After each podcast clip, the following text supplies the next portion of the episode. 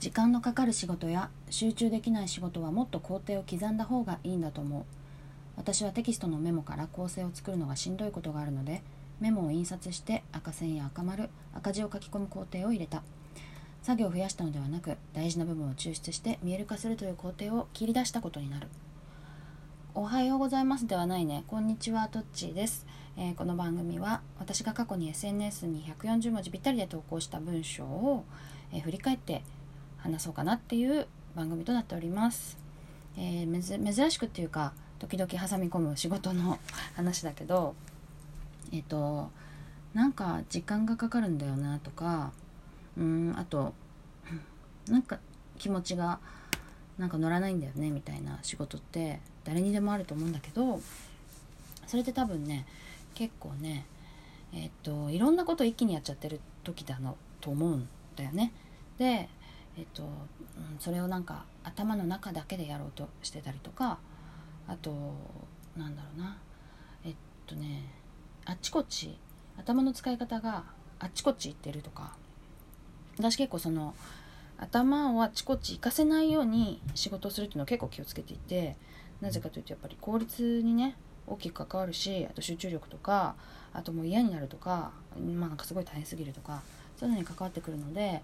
あんまりしないようにしていてまあなぜかっていうと細切れの時間が多いからねまあ無理なくこうさっと集中できるような工程になるべくしてるんだよね。で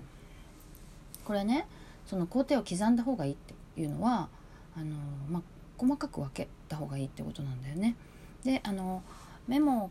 あの取材のメモがあるんだけど、まあ、ほとんど私はテープ起こしに文字起こしに近いぐらいのメモなんだけどそのメモからあの構成って言ってね原稿の順番をどういうふうにするとか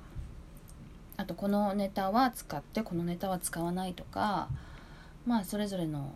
ボリュームをどれぐらいにするとかいうふうに決めることを構成を構成って言って、まあ、それを箇条書きとかで書いたものをね構成を構成を作るっていうかその箇条書きで書いたものを構成と呼ぶ場合もあるんだけどでそれを、まあ、作るのが結構しんどかったんだよね。だからそれはもうなんか頭でこう行ったり来たり入れ替えたりをしていたからだと思うんだけどそれを一個取り出して頭の中を取り出してまあメモを印刷したやつに手で書き込むようにしたんだよね。もちろんそれはデジタルでやってもいいんだけどやっぱりねスクロールっていう操作がねどうしても頭が行ったり来たりしちゃうわけ。だから私は紙に印刷してこう位置で場所場所位置で何て言うの、うん、要素要素をこう記憶する方が楽だと思ったからそういう風にしてしたんだよね。だか印刷してえー、っと大体何枚目ぐらいのどの辺の場所にあったものっていうのを記憶するとあのそれで何て言うのピックアップが楽になるっていうか見えやすくなる。どっちにしろさ、まあ、記憶は使わないといけないんだけどなるべくその記憶するうーん量を減らすというかなんだろうな記憶の手助け手手がかりを増やすっていうのかな、うん、記憶しやすくするっていうか。うん難しい。それはまあ人によってねいろいろ違うだろうけど私はそんな風にすると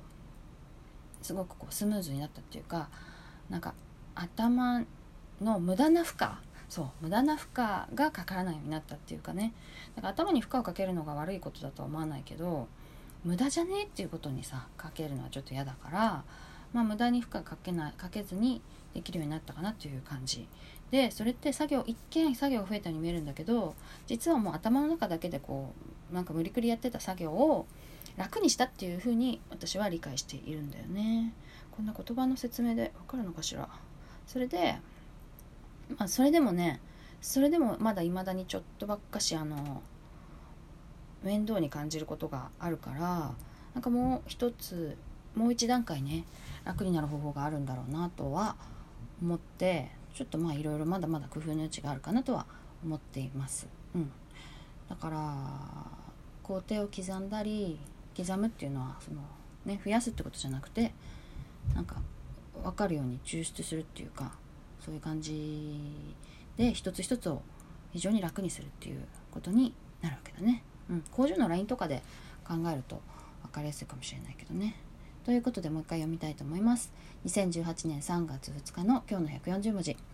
時間のかかる仕事や集中できない仕事はもっと工程を刻んだ方がいいんだと思う私はテキストのメモから構成を作るのがしんどいことがあるのでメモを印刷して赤線や赤丸赤字を書き込む工程を入れた作業を増やしたのではなく大事な部分を抽出して見える化するという工程を切り出したことになるということで、えー、以上